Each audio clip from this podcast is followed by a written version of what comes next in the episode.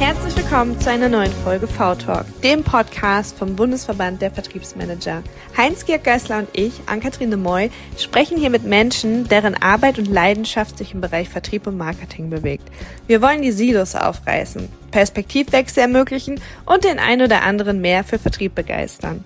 Bevor ich euch unseren heutigen Gast vorstelle, hier die Einladung, euch mal unsere Veranstaltung vom Bundesverband der Vertriebsmanager anzuschauen. Neben Netzwerktreffen haben wir auch jede Menge fachliche Themen und Masterminds. Wenn du dich auf Augenhöhe mit Themen rund um das Thema Vertriebsmanagement austauschen möchtest, bist du dort genau richtig. Alle Infos findest du unter www.dievertriebsmanager.de slash Vertriebsnetzwerk slash Veranstaltungen. Weitere Infos dazu findest du auch wie immer in den Show Notes. Aber jetzt zu unserem heutigen Gast. Heute hatten wir die große Freude, mit Dr. Bernd Blessin zu sprechen. Bernd ist Leiter Personal, Organisation und Transformation bei der L-Bank und Präsidiumsmitglied beim Bundesverband der Personalmanager. Wir haben mit Bernd über die Top-Themen im HR gesprochen und darüber, was wir davon im Vertriebsrecruiting ableiten und oder übernehmen können. Wir haben darüber diskutiert, wie wir gemeinsam die Themen Fachkraftmangel, Nachhaltigkeit und Employer Experience unter einen Hut bekommen. Und wir sind auf die Herausforderungen eingegangen, die wir Führungskräfte in der neuen hybriden Welt meistern müssen und was da für Riesenpotenziale drinstecken. Aber jetzt erstmal viel Spaß beim Zuhören. Hallo Bernd, schön, dass du äh, heute hier bist. Wir haben ja leider Gottes das erste Mal unseren Termin ähm, verschieben müssen.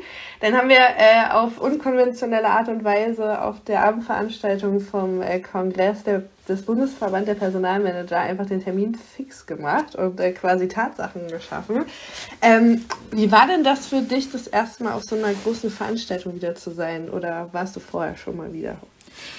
Also erstmal herzlichen Dank für die Einladung. Ich freue mich riesig an Katrin und Josh, dass es heute klappt. Ähm, ja, wie ist es, auf so einer großen Veranstaltung zu sein? Nach, nach zwei Jahren Abwesenheit freut man sich riesig, wieder Menschen zu sehen. Nicht nur über Zoom oder Teams oder wie auch immer das Programm heißt, sondern echt live, persönlich, von Angesicht zu Angesicht. Und das ähm, unterstützt wahnsinnig den Netzwerkgedanken, den Austausch, das, äh, ich sag mal, die persönliche Verbindung. Und deswegen war das ein tolles Highlight. Es war nicht ganz der erste Kongress, zu dem ich mal wieder raus durfte oder die Veranstaltung, zu der ich gehen durfte und konnte. Aber mit Sicherheit die größte. Ähm, und von daher einfach ein Erlebnis, ein ganz, ganz tolles Highlight. Du bist ja Präsidiumsmitglied im Verband und äh, hast natürlich auch dann die Insights. Was, was wird uns verraten? Was waren denn und sind auch die Top-Themen, die euch bewegen zurzeit?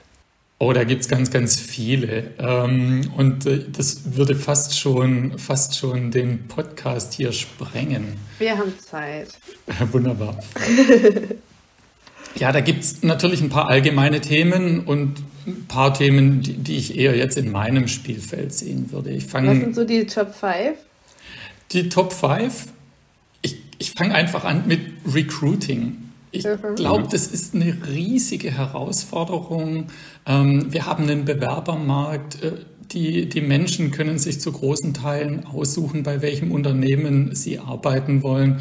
Und die Unternehmen auf der anderen Seite müssen umdenken und sich einfach auch interessant machen für Bewerber. Also der Bewerbungsprozess fängt mittlerweile schon viel, viel früher an. Nicht mit der Stellenanzeige, die ist fast schon oldschool, die ist nur noch flankierend, sondern ich muss ins Active Sourcing reingehen. Ich muss Menschen gewinnen, ich muss sie ganz früh abholen, fürs Unternehmen begeistern und ähm, das ist ein Umdenken im Prozess. Recruiting geht aber letztendlich schon weiter in dem Moment, wo ich am, am ersten Tag einen Mitarbeiter tatsächlich im Unternehmen habe. Punkt zwei, Employee Experience. Ich muss ganz viel dazu tun, dass Menschen vom Unternehmen überzeugt bleiben, begeistert bleiben. Ähm, Punkt drei wäre dann äh, tatsächlich das Thema Fachkräfte, Arbeitskräfte wo wir im Unternehmen, aber letztendlich auch als Staat schauen müssen, wie wir in Zukunft ähm, den Fachkräftemangel reduzieren. Wir werden ihn niemals mehr abschaffen können, sondern wir müssen gut zuschauen, wie wir ähm, es schaffen, vielleicht auch Fachkräfte aus dem Ausland zu holen, gezielt für Deutschland zu begeistern, für unsere Unternehmen zu begeistern Und äh, auch das Thema Lieferkettenabhängigkeit. Wir hatten es kürzlich mit Russland. Wir haben es jetzt ganz massiv äh, mit, äh, mit China. All die Unternehmen, die international unterwegs sind, werden den Punkt 4 Lieferkettenabhängigkeit sich genau anschauen müssen und was das fürs eigene Geschäftsmodell bedeutet. So, und wenn ich beim Geschäftsmodell bin, dann wäre ich bei Punkt 5 und eigentlich kann ich da gar nicht aufhören. Das Thema Nachhaltigkeit, ESG, ähm, ist in aller Munde und es ist gut so. Ähm, und jetzt hätten viele andere natürlich genau den Punkt ähm, als allererstes gesetzt, weil das bestimmt über unsere Zukunft, nicht nur die unternehmerische, sondern auch die, die gesellschaftliche und weltweit. Insofern ist es ein brennendes Thema als Personaler oder HRler habe ich halt eben mit äh, dem von mir gesetzten 1 Recruiting angefangen und würde eigentlich ungern bei 5 Nachhaltigkeit enden, aber das soll es einfach mal sein. Ist ja auch kein Ranking an der Stelle dann. Wir können die ja alle nebeneinander äh, stellen Fall. und nicht übereinander. Das Thema Nachhaltigkeit ist tatsächlich auch was, was uns im äh, Bundesverband der Vertriebsmanager sehr umtreibt, weil wir für uns erkannt haben, dass wir neben der Produktion der zweitgrößte Emittent äh, sind mhm. Äh, und das Thema Dekarbonisierung für uns halt ein wichtiges Thema mhm. ist. Und haben dann daraus ähm, unsere Maßnahmen abgeleitet über die Expertenkommission hin, hinweg, nicht hindurch, doch hinweg. Ähm, ist, ist das was, womit ihr euch bei euch im Verband beschäftigt? Oder ist es, weil du sagst, es ist halt mit nebenher eins, was mitläuft? Oder steht es auch übergeordnet? Also das muss ein übergeordnetes Thema sein, weil es einfach auf, auf, auf drei Ebenen stattfindet. Auf der gesellschaftlichen, wo wir uns als, als Staat, als, als soziales Gebilde Gedanken darüber machen, wie sind wir, ich sage es jetzt etwas übertrieben, als Staat und als Gesellschaft überlebensfähig. Auf der weiteren Ebene im Unternehmen, jedes Unternehmen muss sich Gedanken darüber machen, inwiefern Nachhaltigkeit ins Geschäftsmodell einzubeziehen ist. Und da tun sich manche Unternehmen leichter und andere halt eben verdammt schwer. Also Erdöl produzierende Industrie, Automobilindustrie, die haben jetzt natürlich immense Herausforderungen, was dieses Thema anbelangt. Und dann gibt es Dienstleistungsorganisationen, die sich vielleicht oder vordergründig etwas leichter tun. Gut, und die dritte Ebene ist jeder von uns. Also jeder von uns muss sich Gedanken drüber machen, ähm, reise ich, reise ich nicht, ähm, esse ich Fleisch, esse ich kein Fleisch, wie viel konsumiere ich oder halt eben auch nicht. Und alles hängt mit allem zusammen. Also wenn man systemisch draufschaut, dann hat doch jeder Einzelne einen Einfluss, größer oder kleiner. Aber es kommt tatsächlich auf jeden, jede an. Wenn wir dann zum Thema Recruiting und Nachhaltigkeit kommen, du hast ja vorhin eben die beiden Themen so schön aneinander gehängt, ne? dass das erstens beim Recruiting jetzt die Unternehmen sich präsentieren müssen, aber dann wenn die Bewerbenden an Bord sind, muss es ja eben auch nachhaltig sein, dass sie nicht wieder gleich nach der Probezeit das mhm. Schiff verlassen, weil, weil vielleicht die Botschaften, die vorne gesendet wurden, doch in der Realität anders erscheinen. Mhm. Das hört sich alles so ziemlich vertraut für uns an. Wir optimieren ja schon seit Jahrzehnten bald eben die, die Customer Journey. Mhm. Ja, also von dem ersten Berührungspunkt, die wir mit den Kunden und Kundinnen haben, bis hin dann äh, ja, wie bleibt der Bestandskunde möglichst äh, gerne auch Kunde? Und das stelle ich mir jetzt vor, das ist ja wirklich äh, so eine Wandlung von einem ja, gewohnt passiven HR-Vertrieb, nenne ich es jetzt mal, weil früher war es ja, glaube ich, so, dass, dass ihr ziemlich viele Bewerbungen einfach bekommen habt eben, Anzeige reicht und dann, dann läuft's schon und dann, und dann kann ich einfach auswählen, wen will ich denn haben. Und das hat sich ja mit einem Wahnsinnstempo dann, wie du sagtest, ja auch jetzt gedreht in einen Bewerbermarkt. Wie schwer tun sich die Personale denn, diesen Prozess umzudrehen und das zu leben in einen, in einen aktiven Personalvertrieb? Also mit Sicherheit ist es kein, kein leichter Job. Und wenn ich mir wenn ich mir das wirklich aus der Vergangenheit ähm, vorstelle, du hast es genau richtig gesagt, du setzt eine Stellenanzeige in die Zeitung, also damals Zeitung, ähm, und kriegst dann pro Stellenausschreibung 100, 300, 400, 500 ähm, Bewerbungen. Ich kann es genauso auch in meinem eigenen Beispiel sagen. Ich habe früher meine Banklehre gemacht. Ähm, auf die Stelle haben sich auf 30 Ausbildungsplätze 800 Menschen beworben. Also ich war total glücklich, einer von den 30 zu sein, ähm, die gegen die anderen 770, Entschuldigung, gewonnen haben. Unfassbar. Das kennt man heute nicht. Du schreibst Ausbildungsplätze aus ähm, und freust dich über jede einzelne Bewerbung und am Ende freust du dich tatsächlich, wenn die Menschen, die du gewinnst und für dein Unternehmen begeistern kannst, dann auch tatsächlich gut sind, passen, ähm, die notwendigen Skills und Passion mitbringen. Und das macht schon auch was mit den Personalern. Sie müssen wesentlich aktiver werden, das finde ich gut. Ähm, sie müssen sich intensiver Gedanken machen, wo finde ich denn Menschen? Ähm, also nicht, wie kann ich noch eine bessere Anzeige gestalten, sondern wo muss ich hingehen, um jemanden zu finden, um jemanden für mich zu begeistern. Also Active Sourcing par excellence. Ich muss gerade so lachen. Ich war nämlich auch noch eine von denen, die äh, den Sparkassen-Ausbildungsplatz äh, gewonnen hat. Und äh, mein Vater es nicht verstehen konnte, als ich dann gesagt habe, okay, ich möchte noch was anderes machen, weil in seiner Welt man da bleibt. Außer man geht ja. jetzt den goldenen Löffel klauen. Ja. Aber wenn man doch die Stelle in der Bank bekommen hat, dann muss man da noch bleiben. Ja, genau. äh, der hat mich, der war kurz davor, mich zur Adoption freizugeben. Mittlerweile hat das, äh, hat er Einsehen mit mir, aber äh, ja, deswegen muss ich dann lachen. Ähm, das, was ich beobachte, ist im Vergleich zu dem Beispiel, was ähm, Schorsch gerade gesagt hatte, im Vertrieb, aber bitte korrigiere mich, wenn das eine falsche Außenwahrnehmung ist. Und ich hatte mir jetzt eure Studie vom Verband ähm, nochmal angeschaut und da ähm, zeichnete sich das auch so ab. Also ähm, im Vertrieb haben wir einen enormen Nachwuchsmangel. Also mhm. wir werden so hart von dem Thema Babyboomer gehen in Rente getroffen werden. Ich glaube, das kann sich noch keiner vorstellen. So und das ist einfach nicht sexy, in den Vertrieb zu gehen. Und äh, wenn wir unsere Mitgliederumfragen machen, dann sind wir so zwischen 40 und 60 Jahre alt. Mhm. So der Durchschnittsvertriebsmanager, äh, Vertriebsmanagerin will ich gar nicht sagen, weil das sind wirklich nur 10 Prozent, die da sind. Deswegen sind es halt wirklich äh, überwiegend Vertriebsmanager. Und es scheint so, als habt ihr zumindest kein Nachwuchsproblem. Bedeutet dann auch, ihr kriegt das frische Mindset vielleicht sogar direkt schon über den Nachwuchs. Grinst schon, weil das haben wir halt einfach nicht. Oder wie sieht die Realität aus? Ja, die Realität ist, ist in jeder Branche und fast für, für jedes ähm, Berufsfeld oder für jede Aufgabe ähnlich. Manchmal ein bisschen mehr dramatisch, manchmal ein bisschen weniger. Also was wir oder was ihr im Vertrieb seht, äh, kann ich aus meinen vorigen Unternehmen genauso berichten. Ich habe in Versicherungsunternehmen gearbeitet, bei einem sehr großen Getränkehersteller gearbeitet und das sind Unternehmen, die extrem vertriebsorientiert, vertriebsaffin sind.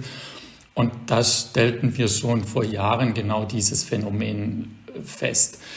Also Vertrieb ist immer eine Herausforderung, weil es äh, persönlich herausfordernd ist. Du musst eine gute Beziehung zum Kunden aufbauen. Du hast eigentlich keinen geregelten Tagesablauf. Ähm, das Thema 24-7 ist im Vertrieb, wenn du wirklich gut sein willst, fast an der Tagesordnung. Also Work-Life-Balance, ähm, die kann man sich einrichten, ähm, aber die ist halt einfach auch schwer. Und deswegen ist das auch ein Berufsfeld, das extrem schwer zu rekrutieren ist, nicht erst seit kurzem. Und ein Nachwuchsproblem haben dem Grunde nach alle. In meinem letzten Unternehmen suchten wir verzweifelt Mathematiker ähm, oder Physiker, also gerade die MINT-Berufe. Und da hast du, ich sage mal, als etwas kleineres Unternehmen natürlich eine riesige Herausforderung im Gegensatz zu den großen. Also ähm, Jetzt könnte ich sagen, wir, wir suchen Azubis ähm, und wir haben auf äh, bestimmten Sachbearbeitungsstellen eine riesige Herausforderung oder ITler. Also das zieht sich wie ein roter Faden durch. Alle Branchen, alle Themen haben äh, Nachwuchsprobleme und vor allem dann, wenn es ums People-Business geht, und das ist der Vertrieb, ähm, ist das natürlich eine ganz besondere. Ich, ich, könnte jetzt genauso gut sagen, wir finden auch keine Führungskräfte. Also heutzutage will ja keiner mehr führen. Das ist jetzt eine steile Hypothese, aber ähm, es scheint sich auch so ähm, herauszukristallisieren. Und mhm. ähm, habt ihr irgendwie Tipps und Tricks herausgearbeitet im Verband was man nicht machen sollte oder was man unbedingt machen sollte, wenn man jetzt vor so einer Situation steht und sagt, okay, ich habe jetzt ja eigentlich ein Vertriebsteam aufzubauen, aber ich finde keine Leute? Ja, den, den Blick auf den Vertrieb, ich will nicht sagen, dass wir den ausklammern, um Gottes Willen. Das wäre jetzt irgendwie für diesen, für diesen, Podcast auch nicht sehr zuträglich. Ähm, Wird rausgeschnitten. Nein, kann man gerne drin lassen. Aber das kommt halt eben sehr stark auf den unternehmerischen Kontext an. Also wenn ich, wenn ich ähm, als Präsidiumsmitglied ähm, des Bundesverbandes der Personalmanager ähm, die Vertriebsbrille aufziehe, dann hätte ich das in der Vergangenheit immer sehr stark eben fokussiert auf die Unternehmen, in denen ich tätig war, gemacht. Und es gab Zeiten, da war ich das einzige Versicherungsunternehmen im BPM-Präsidium. Und dann hätte ich auch gesagt, puh, die verstehen ja gar nicht, was ich will ähm, und was ich damit meine. Also ich glaube, es gibt da auch keinen generellen Ansatz. Ähm, da, da, muss jedes Unternehmen schon nochmal sehr stark fokussiert drauf schauen, was ist die Leistung, die ich zur Verfügung stelle, was ist mein Produkt. Ähm, und da ist es, kann ich aus eigener Erfahrung sagen, ein totaler Unterschied, ob ich Versicherungen verkaufe oder diese schwarze Limonade. Das ist ein totaler Unterschied. Das eine verkauft sich leichter zu einem bestimmten Zeitpunkt wie das andere und das wechselt aber auch wieder. Also das Thema Vertrieb, hätte ich jetzt gesagt, ist höchst individuell, aber da spricht der Personaler. Ähm, die Vertriebler sehen das vielleicht etwas anders. Ähm, ich, ich bewege mich da lieber auch auf den Punkt, den Kern des Unternehmens rausarbeiten, warum ist es interessant zu uns zu kommen und warum sind genau die Positionen, die ich besetzen will, extern, intern, Produktion, Dienstleistung, ähm, so spannend und interessant. Und das Schorsch müssen wir Vertriebler doch eigentlich gut können, ne? weil das müssen wir für unsere Kunden auch aufbereiten. Ja, eben, da sind wieder die Parallelen zum ja, Vertrieb. Ja. Ne? Und, und das finde ich äh, total spannend, weil da, da ist ja eine Riesentransformation im Gange. Und da entstehen natürlich auch viele Chancen draus. Jetzt war es ja früher so, als wir uns regelmäßig beworben haben, man hat dann in erster Linie nach der Firma geschaut, ja, wie groß ist die, wo ist die angesiedelt und äh, vor allem, was sind die Produkte, kann ich mich mit den Produkten identifizieren. Jetzt ist es aber nicht nur, glaube ich, im Recruiting-Markt ja wichtig, sondern auch im Produktvertrieb, wenn ich an Kundinnen und Kunden verkaufen möchte, die, die achten immer mehr auf meine Unternehmens-DNA. Also mhm. wofür stehe ich jetzt wirklich mhm. als Unternehmen? Mhm. Und, und auch äh, wahrscheinlich das, das Thema New Work greift da auch stark mit rein. Ne? Bin ich zum Beispiel in der Sitzkultur oder in der Dutzkultur unterwegs? Ähm, und, und das ist so krass spürbar, jetzt auch im Vertrieb schon, wo du merkst, da passt's einfach, da passen die Menschen zusammen, mhm. das ist das Werteverständnis ungefähr gleich und da arbeitest du wirklich auf einmal auf Augenhöhe, was du mhm. früher jetzt gerade im Automobil zum Beispiel, das war utopisch, ja, mhm. da warst du der Dienstleister, Lieferant, äh, ich will nicht sagen Fußabtreter, aber da sind ganz andere Connections möglich und dadurch auch natürlich ähm, viel mehr an Innovationsstärke. Wie, wie erlebst du das jetzt im, als Personaler? Da waren jetzt ganz viele Aspekte drin. Ähm, jetzt äh, habe ich die tolle Gelegenheit, mir irgendeinen rauszusuchen. Ähm, ich nehme mal das Thema New Work. Ähm, mhm. Warum nehme ich das? Das ist ein Begriff, der derzeit, die einen sagen, wie eine Sau durchs Dorf getrieben wird, die anderen sagen, nee, da steckt mehr drin. Ich gehöre eher zur zweiten Fraktion. Da steckt deutlich mehr drin. Und jetzt würde ich gerne mit zwei, drei, vier, fünf Sachen aufräumen wollen. Ähm, schön, dass ich jetzt mit Vertrieblern rede, weil äh, üblicherweise kommt in so einem Kontext zuerst, ähm, ah, New Work ist Homeoffice. Ähm, und New Work ist äh, schöner Wohnen, also tolle Bürowelten. Nee, New Work ist viel, viel mehr. Es ist zwar ein Containerbegriff, da wird alles reingepackt, was man will und jeder zieht sich gerade mal das raus, was, ähm, was einem taugt. Schön, dass du quasi schon den Anklang gefunden hast. Ja, wir gehen anders miteinander um. Ähm, wir haben unter Umständen auch eine andere Führungskultur. Also gerade das Thema Zusammenarbeit und Miteinander ist, ist ganz zentral beim Thema New Work. Und das sind dann Bürowelten nur Artefakte, die darauf einzahlen, ähm, die das unterstützen können, die aber eben nicht zentral sind. Und vielleicht noch als letzter Impuls. New Work ist kein Bällebad, wo jeder tun und lassen kann, was er will und sich in Selbstoptimierung ergießt, sondern das hat auch klare Regeln. Das hat Vereinbarungen, das hat letztendlich auch ähm, Konventionen, die ich einhalten muss, einhalten möchte, die aber eher anders als früher gemeinsam erarbeitet werden können. Und das ist das Spannende an der Diskussion gerade eben, dass es eben um Gemeinsamkeit geht. Und als allerletztes. Ja. Achso, nee, nein, nein, nein, nein, nein. Alles gut. Sonst fange ich an zu philosophieren und äh, ja, ja, ich will da, dann passt es auch.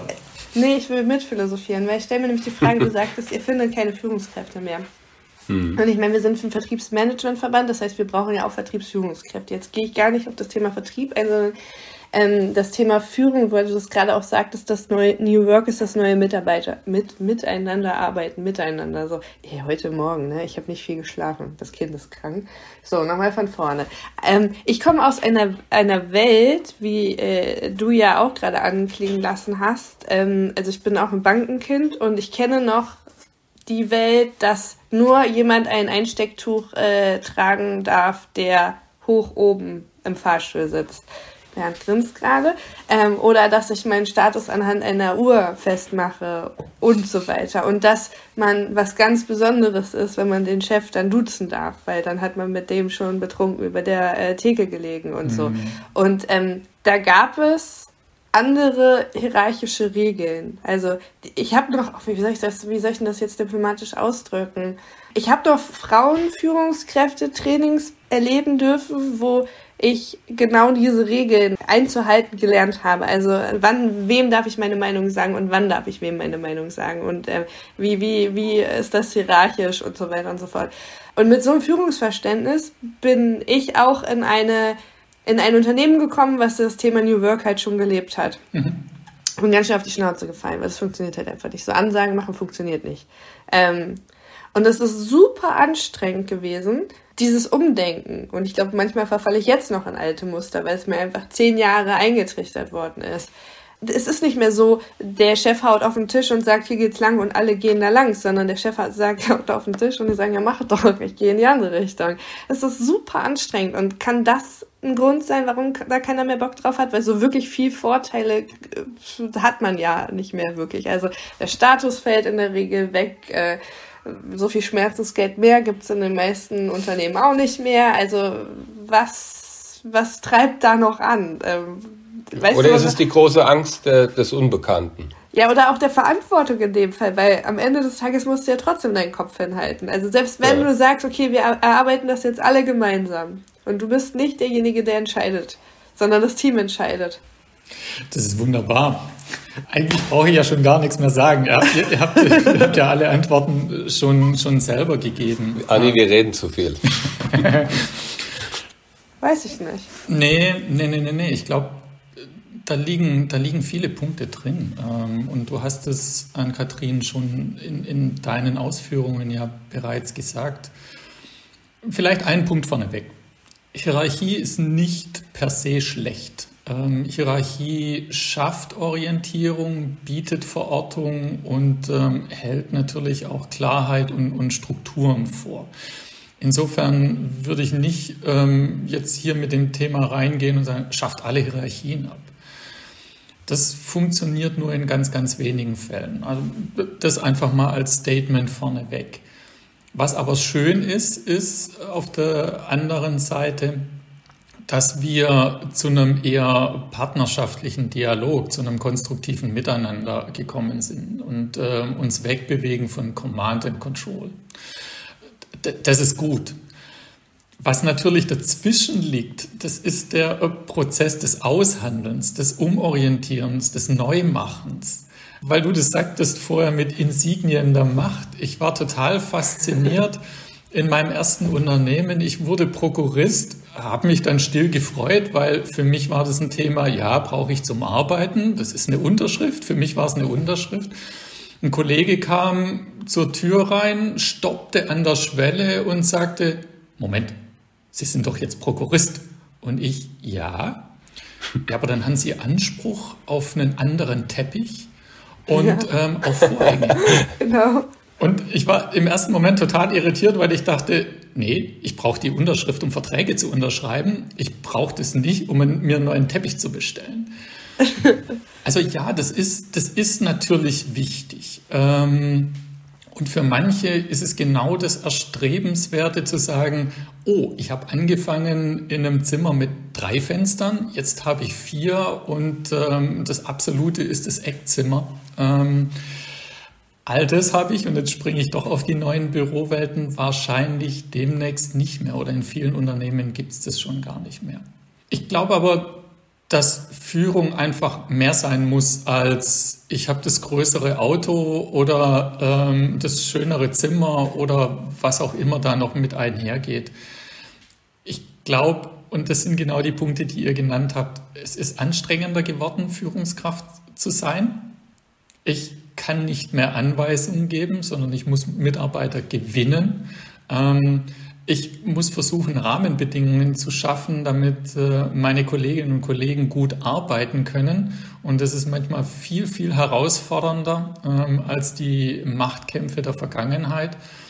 Und ähm, es ist eben nicht mehr so leicht, einfach eine Krawatte zu tragen, um damit zum Ausdruck zu bringen, ich bin der Chef, sondern ich muss das durch Tun, durch Vorleben und durch Handeln jeden Tag beweisen. Das ist nicht der große Stuhl, der mich zum Chef macht, sondern es ist das, was ich jeden Tag an Haltung, an Einstellung ähm, verkörper.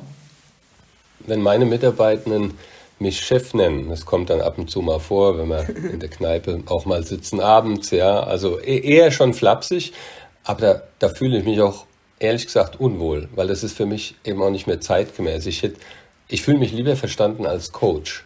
Ja, also mhm. als Begleiter mhm.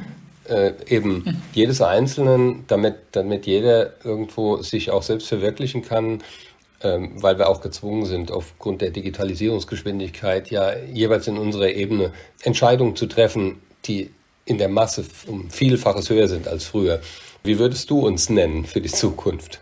Passt das ungefähr in dein Weltbild? Lieber Coach als Chef oder gibt es einen besseren Namen noch? Ach, ich glaube, es kommt auf die Situation an und dann ist beides richtig und da will ich gar nicht drum rumreden. Es gibt die Situation, wenn ein Mitarbeiter, Mitarbeiterin sagt, Chef hat gesagt, dann geht es in manchen Situationen runter wie Öl. Das ist total okay. In manch anderen ist es eher unpassend, weil du dann denkst, nee, ich bin doch nicht der Chef, wir haben das doch gemeinsam erarbeitet. Mhm. Und ich glaube, wir müssen auch Führung ähm, etwas anders verstehen. Führung hat nicht immer was mit Hierarchie zu tun. Wo ich seit, seit Jahren drum kämpfe, und das ist ähm, in jedem Unternehmen sehr ähnlich, dass Führung nicht sich daran manifestiert, ob ich Teamleiter, Abteilungsleiter, Bereichsleiter, Bezirksstellenleiter, Geschäftsstellenleiter oder was auch immer bin, Regionalleiter, sondern sich Führung auch in der Fachlichkeit manifestiert. Also da, wo ich kompetente Menschen habe, ob das jetzt in Projekten ist ähm, oder tatsächlich in einem bestimmten Thema. Also wir kannten das früher auch im, aus dem Vertrieb oder das ist jetzt noch genauso. Ich sage früher, weil die Vertriebsunternehmen liegen in meiner Vergangenheit. Da gibt es auch im, im Vertrieb Themenführer, die ein Produkt besonders beherrschen, die ein Kundenklientel besonders beherrschen. Das sind aber nicht die Führungskräfte. Ja, das war nicht der, die Bezirksleiterin, sondern das waren Menschen, die sich eben in Bezug auf die Kundengruppe oder das Produkt besonders hervorgetan haben. Und genau das Gleiche gibt es im Innen- wie im Außendienst. Und deswegen würde ich Führung gerne verstanden wissen, weg von der Hierarchie, das ist nicht das Alleinseligmachende, sondern ich muss für ein Thema stehen, ich muss ähm, für eine bestimmte Haltung stehen und dann ist es äh, unabhängig davon, welche Schulterklappe oder welchen formalen Titel ich habe. Ähm, um mal beim Thema Führung zu bleiben, ähm, du hattest uns netterweise, beziehungsweise ich durfte den Vortrag auch sehen auf dem äh, Kongress vom Personalmanagementverband, mhm. ähm, die Studie äh, zugeschickt, die ihr ähm, erstellt habe zum Thema äh, mittleres Management mhm. und die Herausforderungen, die jetzt durch das hybride Führen entstanden sind, durch das mhm. Remote Führen. Ich glaube, das wäre nochmal ganz cool, wenn du uns da noch ein bisschen was zu erzählen könntest, mhm. denn unsere ähm, Mitglieder sind in der Regel ja genau in dieser Situation. Ähm, das Thema Remote führen ist, glaube ich, bei vielen schon vorher, vor Corona, mhm. das meine ich mit vorher, an der Tagesordnung gewesen. Ähm, nur das, was jetzt tatsächlich dazu kommt, ist die Umstellung des Vertriebsprozesses ähm, auf ähm, Online. Also tatsächlich, ne, wir erleben ähm, Vertriebs, Vertriebler, VertrieblerInnen, die früher draußen waren, die jetzt auf einmal digital ihre äh, Meetings ähm, äh, umsetzen müssen. Das heißt, das äh, ist noch mhm. erschwerend hinzugekommen. Magst du mal so die wichtigsten Key Points aus eurer Studie äh, mit uns teilen? Ja, sehr gern.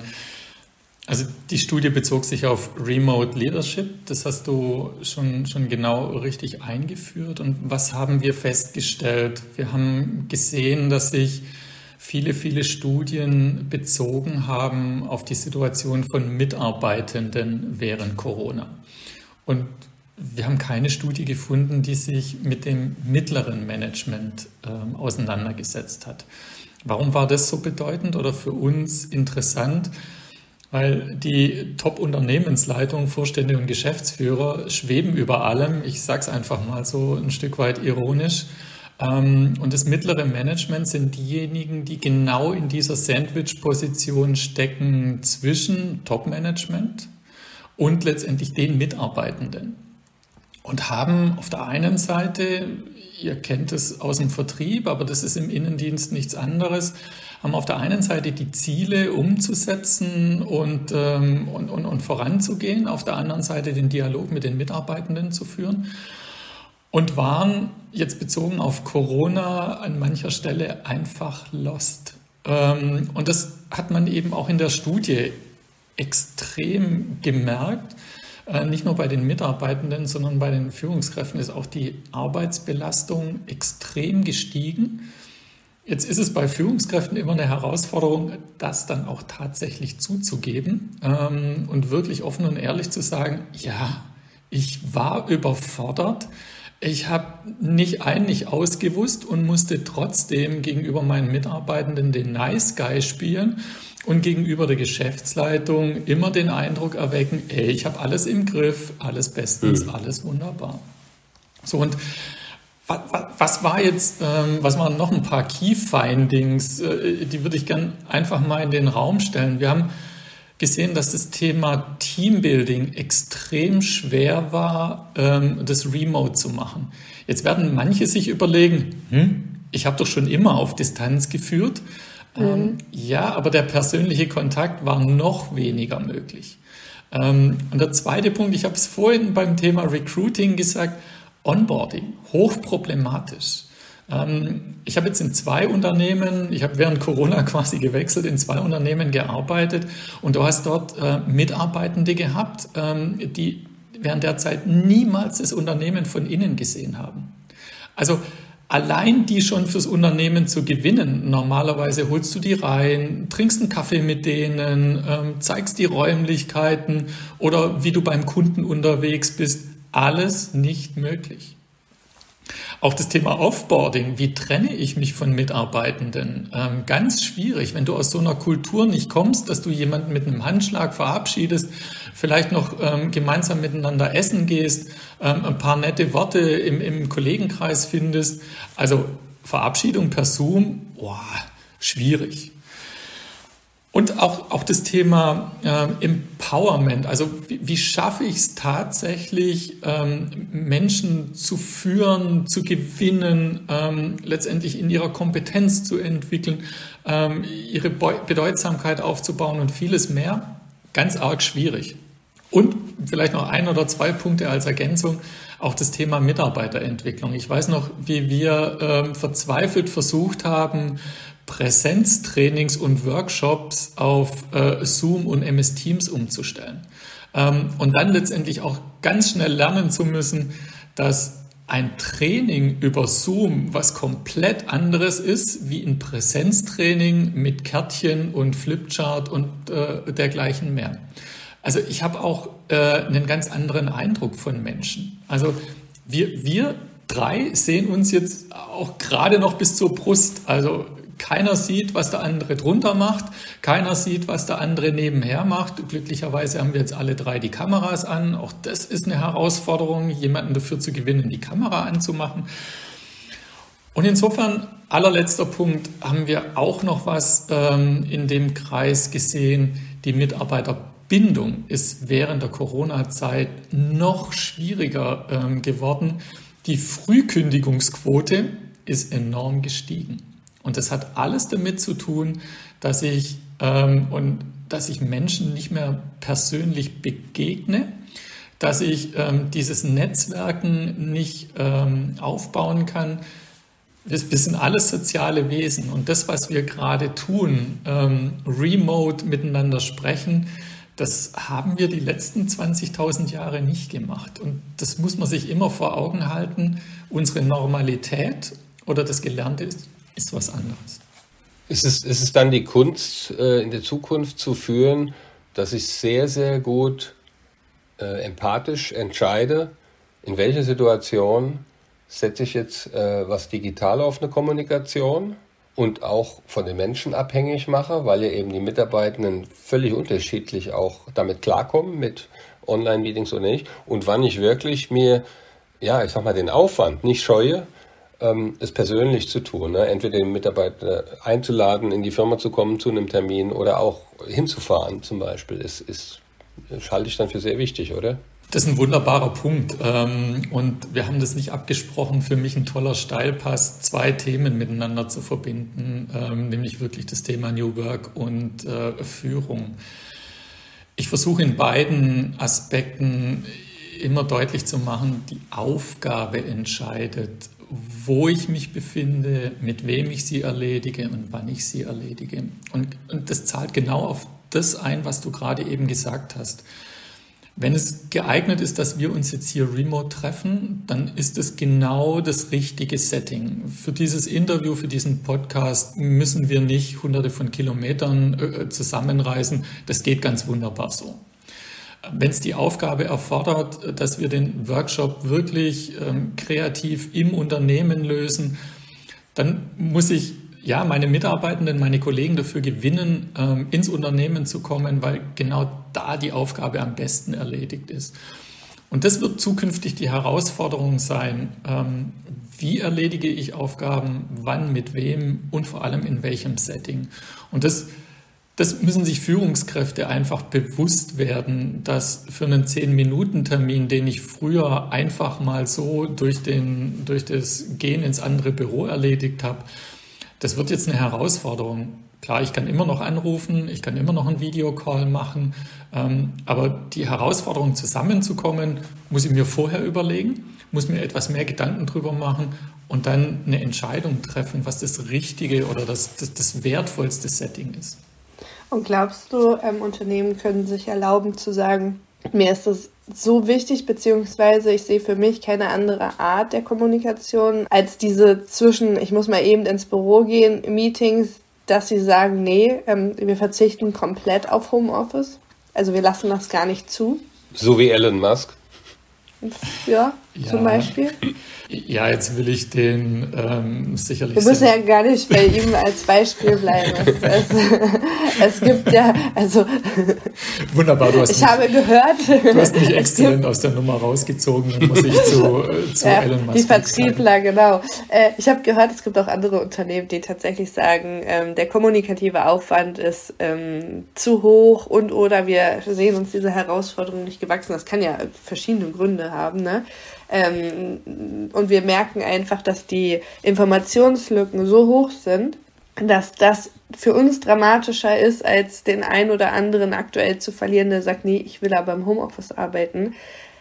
Die Frage, die sich mir stellt, ist, sind diese Unternehmen dann zukunftsfähig, gerade mit Blick auf den Fachkraftmangel? Also da kann ich oder will ich auch eine, eine differenzierte Meinung dazu abgeben. Also ich habe Aufgaben und ich komme, ihr merkt, ich komme immer über die Aufgabenschiene. Ich habe Aufgaben, die sich zu Wunder, wunderbar zu 100 Prozent im Homeoffice erledigen lassen. Und da gibt es eben auch Menschen, die das dann können. Und bei den Menschen meine ich sowohl die Mitarbeitenden als auch die Führungskräfte. Da gibt es Tätigkeiten, da ist es völlig egal, wo auf dem Planeten du unterwegs bist. Ähm, und wenn das eine gute Vereinbarung zwischen Führungskraft und Mitarbeitenden ähm, ist, dann gibt es keine Notwendigkeit und überhaupt ähm, kein Vertun, dann kann das Remote stattfinden und gut ist. Und es gibt aber andere Tätigkeiten, die, die Homeoffice ausschließen. Und Jetzt denke ich einfach mal an alle Mitarbeitenden in der Produktion. Also du kannst das halbe Auto nicht mit nach Hause nehmen und daheim zusammenschrauben. Das funktioniert nicht. einfach nicht. Nee, so weit sind wir noch nicht. Ähm, Drucken und Beamen ist noch nicht ganz so weit fortgeschritten, wie wir das bei Enterprise oder Star Trek gelernt haben. noch nicht. noch lachen wir drüber. Ja, genau. Ähm, und, und insofern, insofern glaube ich, muss jedes Unternehmen, jedes Team einen guten Weg finden, wann was das richtige Setting ist. Und da gibt es keinen Allgemeinplatz. Und es mag auch die harte Entscheidung sein, dass wenn ich mich im Recruiting-Prozess befinde und ich eine Aufgabe habe, die zwingend vor Ort zu erledigen ist, dann muss ich den Bewerber, der auf Homeoffice besteht, eben ablehnen. Das ist dann so. Ähm, und die Entscheidung kann ich treffen. Und da gibt es aber einen Tag später genau die gegenteilige Entscheidung, wo ich jemandem freistelle, ja, natürlich kannst du zu Hause arbeiten.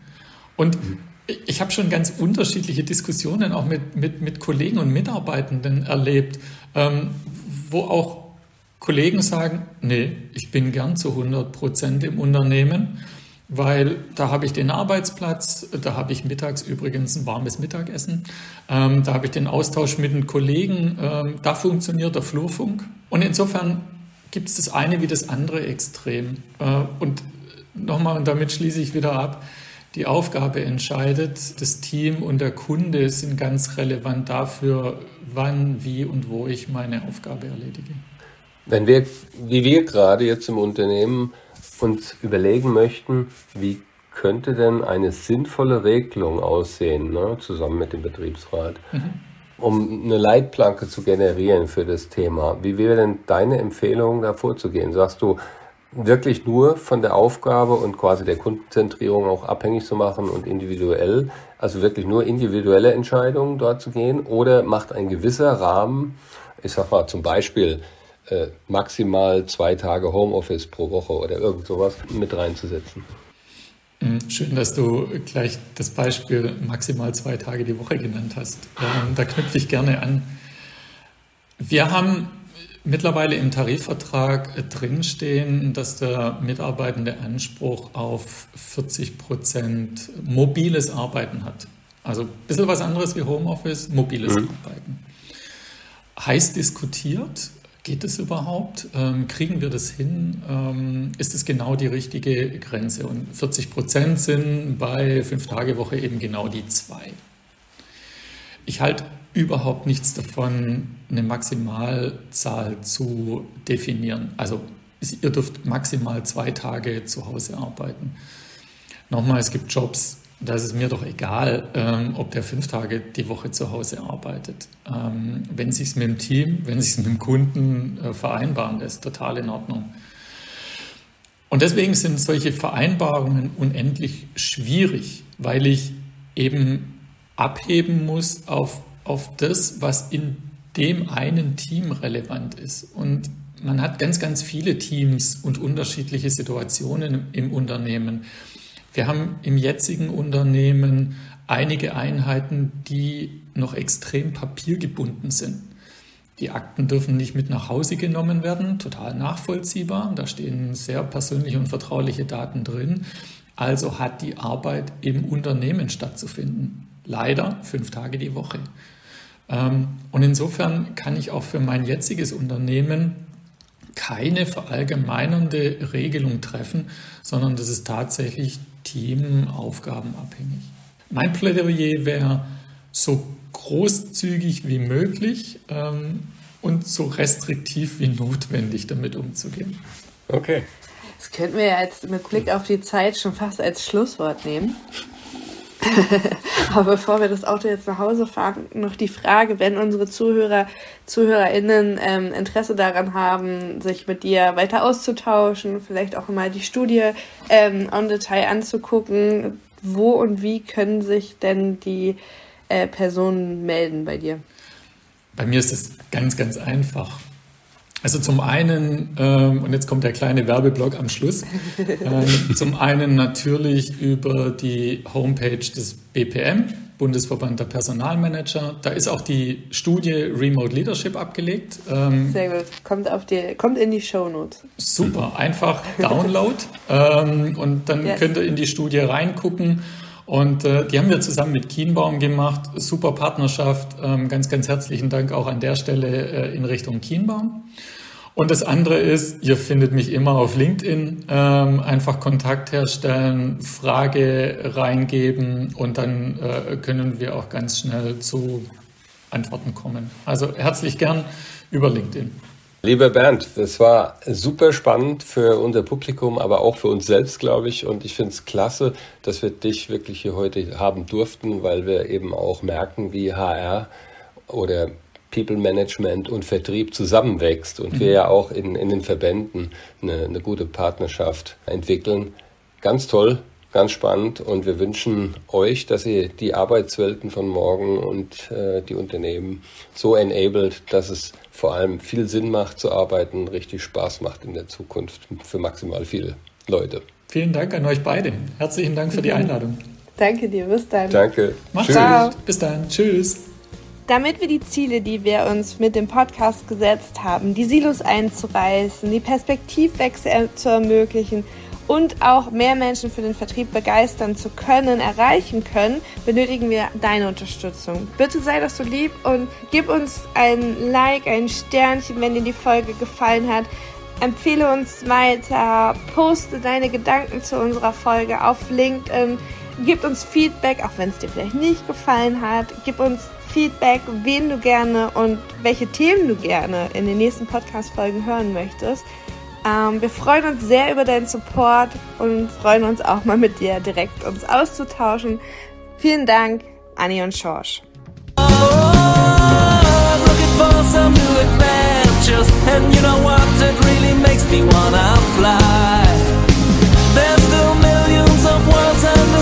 still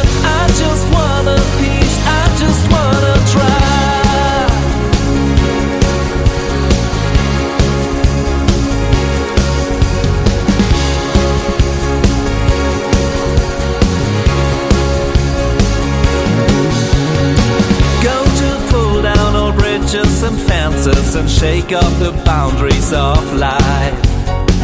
I just wanna meet who meets my expenses. I'm ready for the big surprise.